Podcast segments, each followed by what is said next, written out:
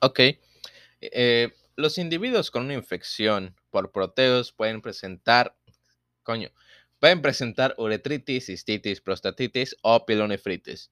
Un historial de cálculos renales frecuentes puede ser indicativo de una infección crónica por proteo subyacente.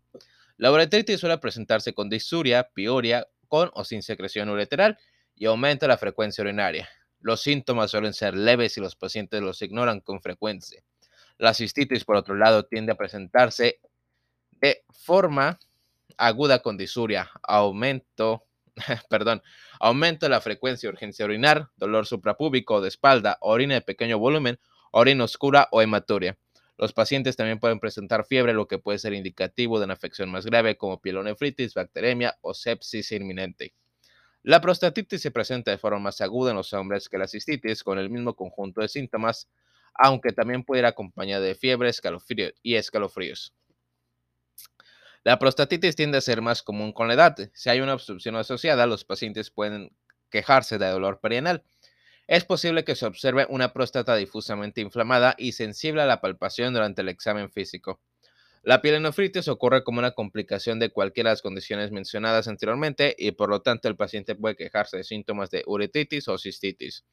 Los síntomas adicionales que son más definitivos de pielonefritis incluyen dolor en el costado, dolor a la palpación del ángulo costovertebral, náuseas y vómitos, fiebre, hematuria y ocasionalmente un riñón agrandado que se siente a la palpación. Evaluación. La forma más definitiva de evaluación de la infección aguda por proteos mirábiles es un cultivo. Las especies de cultivo de proteos, perdón, son gram negativas con forma bastoncillo y facultativamente anaeróbicas. La mayoría de las cepas son lactosa negativas con una motilidad de enjambre característica que se hará evidente en las placas de agar. Siempre se debe correlacionar los resultados del cultivo positivo con la presentación clínica del paciente para formar un diagnóstico preciso. Las evaluaciones adicionales incluyen análisis de muestras de orina para evaluar la presencia de piuria y esteriasia leucocitaria. La piuria generalmente está presente en el caso de una infección bacteriana del tracto urinario, de modo que la falta de piuria puede indicar una causa alternativa de los síntomas. La tira reactiva de esterasia leucocitaria proporciona una buena alternativa a la microscopía, pero es una prueba menos sensible que el examen microscópico. La tinción de Gram de la orina puede ayudar a revelar una bacteriura microscópica que confirma la infección, aunque la ausencia de bacteriura no la excluye. Un paciente con antecedentes de orina alcalina crónica en combinación con un cultivo de proteos positivos debe ser evaluado en busca de cálculos renales, es decir, cálculos de estrubita. Si no se observa resolución con la terapia de antibióticos, se puede justificar una ecografía de los riñones o una tomografía computarizada de abdomen para descartar cálculos renales o un absceso perirrenal. Tratamiento y manejo. El tratamiento empírico para una infección del tracto urinario no complicada causada por proteos mirabilis, al igual que unas eh, igual que otras infecciones no complicadas, implica el tratamiento ambulatorio de un ciclo de tres días de trimetoprim con sulfametoxazol o una fluoroquinola oral, por ejemplo, ciprofloxacina. La pielonefritis aguda no complicada puede tratarse de forma ambulatoria con fluoroquinolas, aunque se recomienda un régimen de 7 a 14 días. Una alternativa a este tratamiento es una dosis única de ceftriaxona o gentamicina seguida de trimetoprim con sulfametoxazol, una fluoroquinola oral o cefalosporinas durante 7 a 14 días. Si un paciente tiene una afección más grave o está hospitalizado, puede comenzar la terapia con antibióticos mediante la administración intravenosa de ceftriaxona, gentamicina, fluoroquinolas, gentamicina más ampicilina o astrionam hasta que la, hasta que la fiebre se resuelva. En este punto puede cambiar la terapia oral con cefalosporina, una fluoroquina oral o trimetofrin con sulfametoxazol por hasta 14 días adicionales. Si un paciente presenta una infección urinaria complicada, por ejemplo, un hombre o una mujer con antecedentes de una infección subyacente que puede aumentar el riesgo de fracaso del tratamiento, también se le puede tratar en un entorno ambulatorio con antibióticos orales durante 10 a 21 días, siempre que reciba un seguimiento adecuado. Las infecciones por proteos se pueden evitar con un saneamiento y higiene adecuados, como la esterilización adecuada de equipos y superficies médicos. Además, el cateterismo debe reservarse para pacientes para los que no existe otra opción. Diagnóstico diferencial.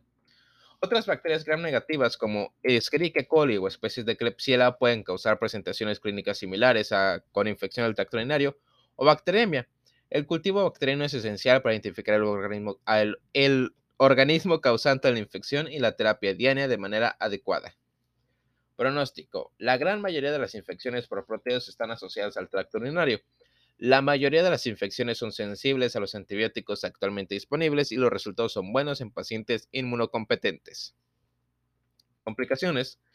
Los síntomas generalmente se resuelven sin complicaciones en pacientes inmunocompetentes. Los pacientes inmunodeprimidos pueden tener un mayor riesgo de sepsis o infecciones prolongadas. Disuasión y educación del paciente. La disminución de los factores de riesgo como el cateterismo prolongado puede disminuir el riesgo de infección.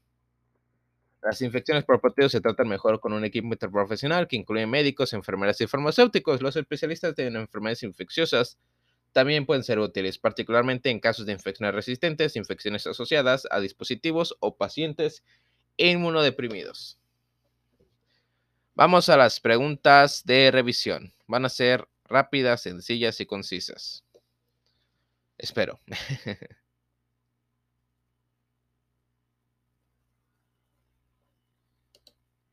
ah, no me deja acceder a las preguntas. A rayos. Bueno, ni modo. Muchas gracias por escucharnos. Ok. El día de hoy vamos a hablar sobre, disculpen, es que tengo problemas con mi computadora, jaja. Bueno, el día de hoy vamos a hablar sobre infecciones por proteos mirabilis. Ok, proteos mirabilis es un anaerobio facultativo gram negativo con motilidad de enjambre y la capacidad de autolargarse y secretar un polisacárido que le permite adherirse y moverse a lo largo de superficies como catéteres, pies intravenosas y otros equipos médicos. La forma más definitiva de evaluación de la infección aguda por Proteus mirabilis es un cultivo. Sin embargo, los resultados de cultivos positivos deben considerarse junto con la presentación del paciente para que se pueda realizar un diagnóstico preciso. Esta actividad describe la presentación y evaluación de las infecciones por proteos y destaca el papel del equipo interprofesional en el manejo de los pacientes infectados. Introducción. Proteus mirabilis, parte de la familia Bacillus enterobacteridae, es un anaerobio facultativo gram negativo con capacidad para fermentar maltosa e incapacidad para fermentar lactosa. Proteos mirabilis también tienen motilidad de enjambre y la capacidad de autoalargarse y secretar un polisacárido cuando entra en contacto con superficies sólidas. Esto permite la sujeción y la fácil motilidad a lo largo de superficies, por ejemplo, equipo médico. Los flagelos de Proteus mirabilis son los que le permiten su motilidad. Esto no solo ayuda a mantener la colonización, sino que también se ha asociado con su capacidad para formar biopelículas y se sugiere que contribuye a la resistencia a las defensas del huésped y a ciertos antibióticos. Proteo se encuentra abundantemente en el suelo y el agua y aunque es parte del microbioma intestinal humano normal junto con las especies de Klebsiella y Escherichia coli, se sabe que causa infecciones graves en los seres humanos. Etiología. El 90% de las infecciones por proteos mirables ocurren como resultado a las el 90% de las infecciones por proteos ocurren como resultado de proteos mirables y están y estas se consideran infecciones adquiridas en la comunidad. Aunque no es una causa común, ¿qué rayos? Aunque no es una causa común, disculpen, aunque no es una causa común de infecciones nosocomiales, también se ha demostrado que las especies de proteos Causan infecciones de la piel cronizada y la mucosa oral en pacientes y personal que trabaja en un hospital o centro de atención a largo plazo. Los pacientes que adquieren una infección en el hospital tienen antecedentes de infecciones recurrentes, anomalias estructurales del tracto urinario o instrumentación uretral también eh, tienen mayor riesgo de adquirir una infección por proteos, además de otros organismos como Klebsiella, Enterobacter, Pseudomonas, Estafilococos y Enterococos. Las infecciones del tracto urinario, ITU, se producen como resultado de la migración bacteriana a lo largo de la vaina mucosa del catéter o hacia el lumen del catéter desde la orina contaminada. Epidemiología de proteos mirabilis. Las manifestaciones clínicas más comunes de la infección por proteos son las infecciones del tracto urinario. En general, las infecciones urinarias son más comunes en personas de 20 a 50 años y más, y más comunes aún en mujeres de este grupo de edad. En mujeres, por lo demás sanas, proteos representa del 1 al 2% de todas las infecciones urinarias siendo Escherichia coli la más común, mientras que las infecciones urinarias adquiridas en el hospital eh, Proteus representa el 5%. Las infecciones urinarias complicadas, es decir, secundarias a un cateterismo, tienen una asociación aún mayor de la infección por proteos, siendo de un 20 o 45%. Los factores de riesgo de infecciones urinarias incluyen la actividad sexual tanto en hombres como mujeres, el coito anal sin protección en los hombres, un pene no circuncidado o inmunodeficiencia, es decir, un recuento de CD4 inferior a 200 unidades por litro.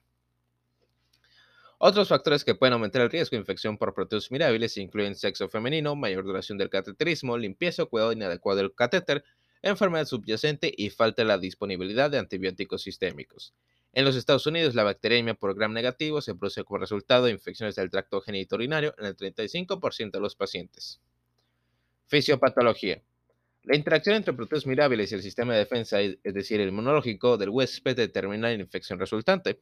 Las especies de proteos tienen una membrana externa extracitoplasmática, como otras bacterias gram negativas, que contiene lipoproteínas, polisacáridos, lipopolisacáridos y una bicapa lipídica. los diferentes componentes de esta membrana interactúan con los mecanismos de defensa del huésped y del huésped para determinar la virulencia del organismo. Además, el tamaño del inóculo tiene una correlación positiva con el nivel de infección. La unión de proteos mirables al tejido del huésped depende de la actividad de sus fimbrias o piles, que son pequeñas proyecciones de la superficie de la bacteria.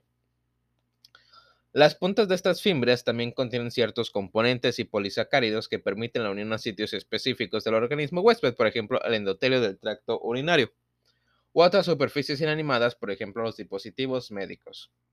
Una vez que las especies de proteos se adhieren al sitio objetivo, se inicia una cascada de eventos de la célula huésped incluida la secreción de interleucina 6 y 8, además de la apoptosis y la descamación de las células epiteliales. Las especies de proteos también producen ureasa, que ha demostrado que está asociada con un mayor riesgo de pielonefritis y de infecciones urinarias superiores. Las especies de proteos también hidrolizan la urea amoníaco, alcalinizando así la orina. Mediante la producción de ureasa y amoníaco, proteos puede producir un entorno en el que puede sobrevivir. Además, la orina alcalina disminuirá la solubilidad de los compuestos orgánicos e inorgánicos, fomentando la precipitación y la formación de cálculos de estrubita, por ejemplo, fosfato de amonio y magnesio, y apatita de carbonato de calcio. Como otras bacterias gram negativas, las especies de proteos liberan endotoxina, parte de la pared celular bacteriana gram negativa, cuando invaden el torrente sanguíneo, desencadenando así respuestas inflamatorias adicionales del hospedador que finalmente pueden resultar en sepsis o síndrome de respuesta inflamatoria sistémica, SIRS, una afección grave con una incidencia en mortalidad asociada del 20 al 50%. Historia clínica y, fisiopatología.